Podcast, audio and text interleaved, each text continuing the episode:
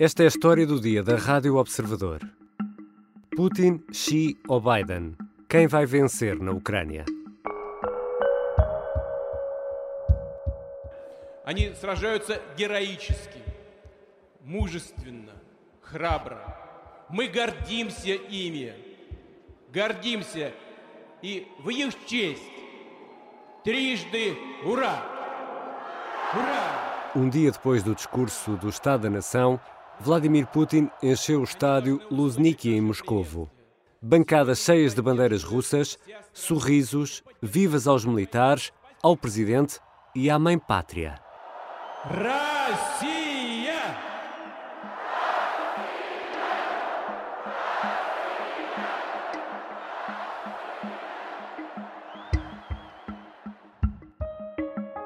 Durante dois dias, Vladimir Putin e Joe Biden marcaram terreno em discursos e declarações públicas sobre a guerra e sobre o futuro do equilíbrio geopolítico.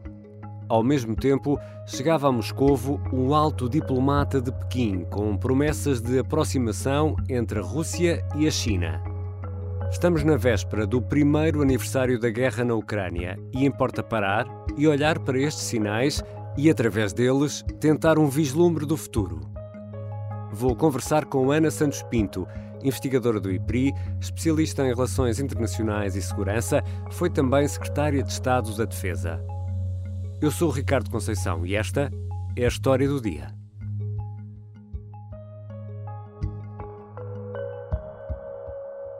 Bem-vinda, Ana Santos Pinto. Muito obrigada pelo convite, é um gosto. Vamos começar por uh, Joe Biden, que depois de Kiev e Varsóvia já está nos Estados Unidos. Article 5 is a sacred commitment the United States has made. We will defend literally every inch of NATO. Every inch of NATO. Sentado à mesa com os nove de Bucareste, o presidente norte-americano reafirmou o que já tinha dito em Varsóvia. Diz Joe Biden que os Estados Unidos vão honrar o artigo 5 da NATO, ou seja, o ataque a um é um ataque a todos. Professora, estamos aqui perante um aviso sério ao Kremlin ou esta é uma mensagem que serve mais para tranquilizar os países que estão ali naquela linha de fronteira com a Ucrânia e a Rússia? Eu creio que serve para as duas coisas, mas muito mais para tranquilizar os países que têm uma situação de proximidade uh, com a Federação Russa que lhes causa uh, um, um, sentido de ameaça muito, muito significativo. Vladimir Putin, ao longo do, dos últimos 10 anos, tem testado a coesão da Aliança Atlântica de várias formas, uh, não só através de exercícios, de declarações, mas também através da tentativa de intervenção mais ou menos indireta uh, junto de lideranças e de elites políticas de vários Estados da Aliança Atlântica, em particular daqueles que uh, fazem parte da, da Europa de Leste. Uh, e ao longo desses, desses anos, uh, as várias lideranças, designadamente no caso da Polónia e no caso da República Checa, da Roménia, da Estónia, naturalmente dos países bálticos, têm sido muito vocais na Aliança Atlântica a dizer a Rússia é uma ameaça e nós temos que nos proteger contra essa ameaça. E o que Biden foi dizer a Kiev em relação à Ucrânia e depois à Polónia agora ao chamado Grupo dos Nove, aqueles que aderiram uh, em conjunto uh, à Aliança Atlântica, é de facto isso. O artigo 5 que simplificando um por todos e todos por um, vale nós estamos aqui com esse compromisso e o reforço do ponto de vista militar, das capacidades militares, é uma realidade, vocês já o veem no terreno e caso seja necessário mais, nós aqui estaremos para responder nesse sentido. Portanto, eu acho que é as duas coisas, uh, um, um aviso a Vladimir Putin que a coesão da aliança se mantém, mas também uma medida de confiança e um reforço Uh, uh, do apoio uh, inabalável aos países da Europa de Leste. E antes de passarmos ao ponto seguinte, Ana Santos Pinto, o que é isso do Grupo dos Nove de Bucareste? Bom, o Grupo dos Nove é, são constituídos pela Polónia, pela Roménia, pela Bulgária, pela República Checa, ou Chequia, se preferirem, a Hungria, Estónia, Letónia, Lituânia e a Eslováquia. E, portanto, este uh, uh, grupo dos nove uh, são aqueles que integraram em conjunto a Aliança Atlântica depois, durante o período da, da, União Soviética, faziam parte do Pacto de Varsóvia e, terminada a União Soviética, desfragmentado todo esse conjunto de Estados, passaram para o chamado Bloco Ocidental, para a Aliança Atlântica e para a União Europeia. E se traçarmos uma linha norte-sul, a começar na Estónia e a acabar na Bulgária, vamos passar por estes eh, países, por este eh, grupo dos nove de Bucareste. Nesta altura, quantos militares eh, da NATO estão distribuídos nessa linha? Bom, nós temos que separar aqueles que estão no terreno e aqueles que estão em prontidão. O que é que isto significa? Estão uh, em bases nos territórios uh, dos Estados aliados, uh, vamos imaginar, estão em Portugal, mas com uma capacidade muito rápida de chegarem a qualquer um uh, destes Estados no caso de ser necessário. E, portanto, uh, isto leva a que determinadas capacidades militares, e isto é importante explicar nesta altura, determinadas capacidades militares não possam ser utilizadas porque elas estão comprometidas para o caso de serem necessário, uhum. ser necessário utilizarem na Aliança Atlântica. E, portanto, Uh, uh, vamos imaginar o caso de Portugal. Portugal fez, uh, durante muito tempo, a vigilância aérea dos países bálticos. O que é que isso significa? Substituiu a Força Aérea dos países bálticos a fazer a sua vigilância aérea. Portugal recentemente colocou um conjunto de tropas significativo na Roménia. Porquê? Porque foi necessário fazer o reforço da Polónia, Roménia e República Checa ou Chequia um, ehm, com tropas no terreno. Portanto, não são só aquelas que estão em Portugal ou noutro Estado qualquer, em, em eh, aliado, neste caso, membro da Aliança Atlântica, com capacidade de ir rapidamente, mas já estão no terreno.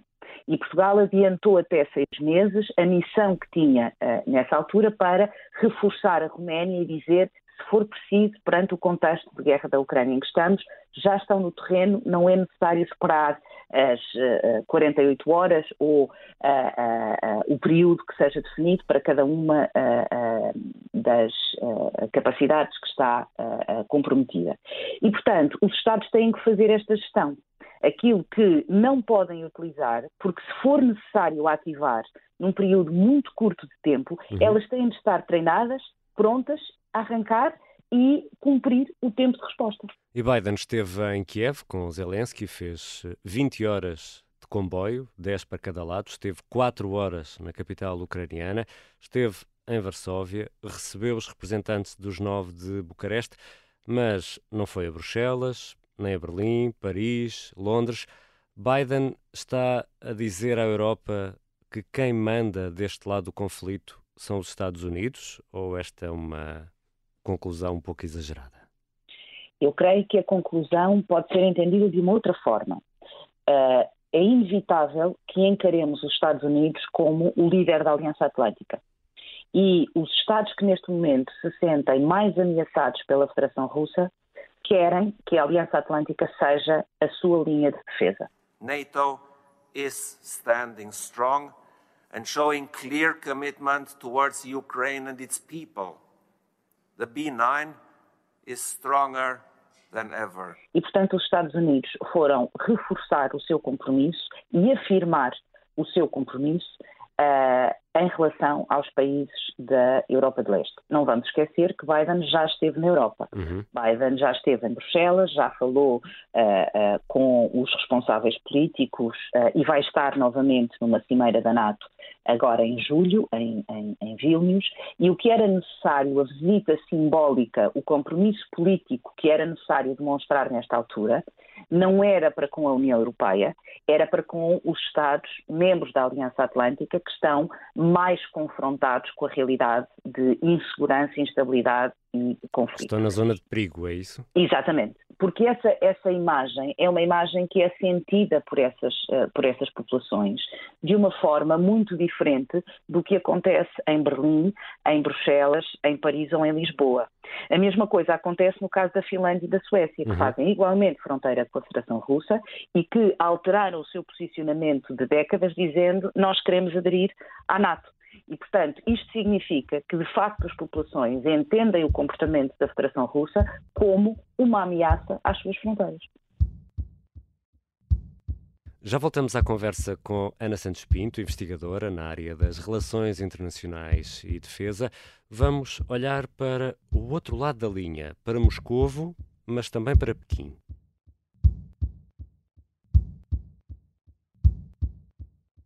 Ouviu Rádio Hoje?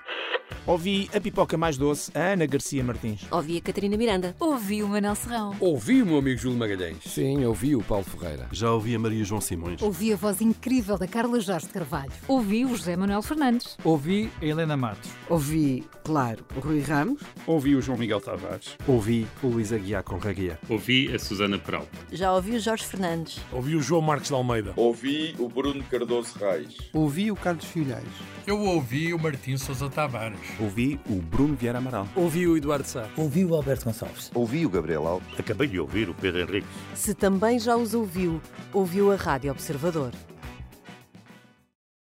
Estamos de regresso à conversa com Ana Santos Pinto, professora, investigadora e antiga secretária de Estado da Defesa. E agora vamos até ao estádio Luzniki, em Moscou.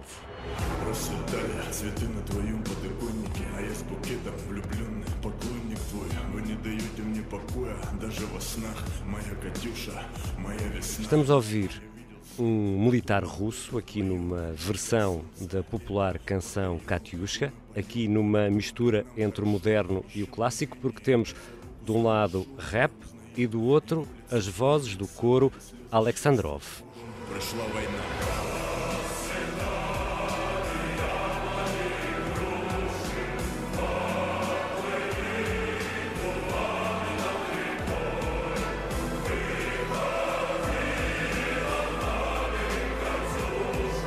O coro Alexandrov é o herdeiro do coro do Exército Vermelho e Katyusha é uma canção popular que conta a história de Katyusha, um diminutivo de Catarina, em russo, e esta Catarina faz juras de amor a um soldado que combate em defesa da pátria. Katyusha é, é também o nome de uma bateria de rockets do Exército Vermelho mas esta canção foi muito, muito popular na Segunda Guerra Mundial e nos anos subsequentes. Ana Santos Pinto, entre o clássico e o moderno, Vimos aqui num estádio apinhado em Moscovo vários símbolos de um passado soviético. E isto não é por acaso, é? Não é de todo por acaso aquilo que Vladimir Putin tem feito uh, do ponto de vista discursivo, ou seja, através das palavras, uh, e o que tem feito uh, através dos atos e, e, do simbolismo é recuperar uma ideia do Império Russo, do poder russo, Uh, e do nacionalismo uh, russo. Aliás, essa é toda a base identitária que suporta o discurso de Vladimir Putin, que suportava há mais de um ano, quando, quando uh, ele começou a definir publicamente a sua ideia em relação à inexistência, à legitimidade da Ucrânia. Uh, e, e, que continua, aliás, no discurso uh, uh, que fez este 21 de, de, fevereiro, em que basicamente volta a implicar o regime russo com a ideologia neonazi, com a ação terrorista no Donbass, e que recorda que as fronteiras do, do, da Rússia não podiam estar em causa perante aquilo que era um ataque do, do regime de Kiev. Um, e, portanto, desse ponto de vista, uh, aquilo que Putin faz é suportar o poder da Rússia na sua história. Na sua história que é revista, é reescrita de acordo com aquilo que Vladimir Putin quer, que é afirmar a Federação Russa como um poder internacional que não devia ter sido uh, destruído com a União Soviética, que ele, aliás, uh, designa por várias vezes de uma enorme tragédia. Precisamente nesta terça-feira, entre elite política, militar, também eclesiástica, eh, Putin fez esse discurso do Estado da Nação, duas horas. Eh, na quarta-feira, perante milhares eh, de pessoas no Estádio Olímpico de Moscovo, a mensagem foi muito mais curta e mais virada para a glorificação dos, dos militares. Mas diria que são duas faces do mesmo discurso, são duas formas, mas a mesma substância?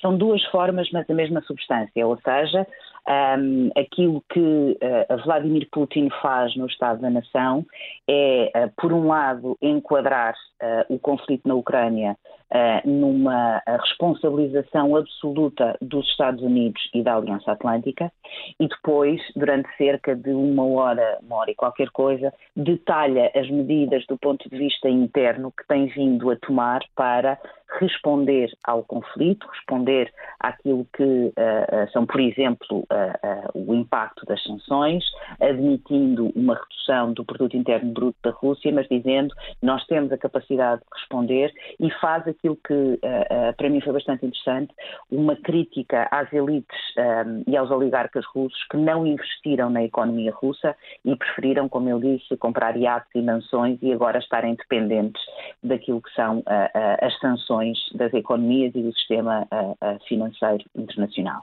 E, portanto, uh, Putin quis detalhar com a sua perspectiva uh, e centralizar em si a iniciativa das medidas políticas, dos apoios sociais, uh, do primado ao sistema educativo, etc., um, e quis, quis fazê-lo com, com um enorme detalhe, até para ir sendo recuperado uh, ao longo dos próximos, dos próximos meses, mas naturalmente que esse é o palco, o Estado da Nação, para mandar mensagens internacionais como suspensão Uh, no tratado que assinou com os Estados Unidos, uh, que a Federação Russa assinou com os Estados Unidos em 2010 e que diz respeito à não proliferação do armamento nuclear. В начале февраля этого года прозвучало заявление Североатлантического альянса E como devemos olhar para essa atitude, para a suspensão unilateral uh, do Tratado New Start, um, um tratado que no fundo refreia a corrida às armas nucleares? É importante nós percebermos que este tratado tem um histórico e esse histórico uh, é a assinatura em 1991 de um tratado entre a então União Soviética e os Estados Unidos e que depois foi alargado a, a, a outros Estados da, da, da, União, da antiga União Soviética, neste caso a Bielorrússia, o Cazaquistão e a Ucrânia, porque também eles tinham arsenal nuclear. O que Obama faz em 2010, na altura o presidente da Federação Russa era Medvedev, é adequar esse acordo à nova realidade e o que se pretendia era avaliar, monitorizar no terreno e à distância a redução dos arsenais nucleares, seja dos Estados Unidos, seja da Federação Russa. E o que Putin diz no discurso de 21 de fevereiro, em que ele não diz eu não me retiro, eu suspendo esta uh, participação e o cumprimento do tratado, uh, significa duas coisas. Em primeiro lugar, que considera não fazer sentido este mecanismo de monitorização, porque o princípio é confiar, mas verificar. Ora, neste momento, não há qualquer confiança entre os Estados Unidos e a Federação Russa, muito menos uh, a abertura para a verificação do que se passa no terreno. Em segundo lugar, ele diz que não será o primeiro a fazer testes nucleares, mas se outros os fizerem, no caso dos Estados Unidos, ele também o fará. O que significa que há outras grandes potências com capacidade nuclear que podem realizar esses testes. Finalmente, ele diz que já não faz sentido falar num tratado entre os Estados Unidos e a Federação Russa, mas sim entre a Aliança Atlântica, a NATO e a Federação Russa. Porquê? Porque há outros Estados da NATO, designadamente a Grã-Bretanha e a França, ou desculpe, o Reino Unido e a França, que têm arsenais nucleares. E, portanto, ele muda o paradigma do START, uh, não para uma dimensão bilateral Estados Unidos-Federação Russa, mas sim Aliança Atlântica, liderada pelos Estados Unidos e com mais arsenais nucleares do Reino Unido e da França, e Federação Russa. Ou seja, o que Putin quer é colocar-se ao mesmo nível no sistema internacional. O que ele quer é este reconhecimento, do hum. ponto de vista internacional, de que é um poder a par dos Estados Unidos, que levam atrás de si a Aliança Atlântica e, naturalmente, depois também da China. Biden atira, uh, numa pergunta feita pelos jornalistas enquanto tiravam uma fotografia, atira um It's a mistake. É um erro, diz Biden. É um erro para toda a arquitetura, como nós chamamos de segurança, ou seja, para a forma de funcionamento e as regras em uh, vigor. Porquê? Porque a partir do momento em que os dois maiores uh, arsenais nucleares, os Estados Unidos e a Federação Russa, não têm um mecanismo de controle e de monitorização, isto significa que qualquer um que detenha essa capacidade nuclear Uh, não se sente filiado a qualquer tipo de controle e monitorização. E antes de ir ao Estádio Olímpico de Moscou, Putin recebeu Wang Yi. Российско-китайские отношения развиваются так, как мы и планировали в предыдущие годы. Quem é este diplomata chinês? Bom, nós podemos fazer uma mimetização ou uma equivalência a Ministro dos Negócios Estrangeiros, mas na verdade ele é o responsável pelas relações exteriores do Comitê Está Central acima do Partido. disso, é isso? Uh, não é a mesma coisa, porque quem hum. manda na China é o Partido Comunista Chinês e o hum. Comitê Central do Partido Comunista Chinês. E, portanto, ele é responsável pela componente de relações externas do Comitê Central do Partido Comunista uh, uh, Chinês. Faz parte do núcleo duro do Comitê Político do, do, Partido Comunista da, da, da, China e, portanto, é uma figura muitíssimo relevante, apesar de termos sempre que ter em consideração que a figura central é sempre o uh, presidente uh, Xi Jinping, uh, porque ele sim tem uma dimensão muito centralizadora, mas é um representante e uma voz de Xi Jinping neste, neste diálogo. Moscou e Pequim falam de, de, aproximação. O que é que isto pode representar para o futuro do, dos equilíbrios geopolíticos? E um desafio, só temos um minuto para esta resposta. se nos recordarmos, a 4 de fevereiro de 2022 foi assinado o acordo para uma, para, para uma relação muito privilegiada, muito próxima entre a Federação Russa e a China, a poucos dias da intervenção uh, militar. Interessante é uh, o discurso de uh, Wang Yi na Conferência de Munique, em que a China assume a responsabilidade de propor um documento para uma mediação uh, e um processo de paz.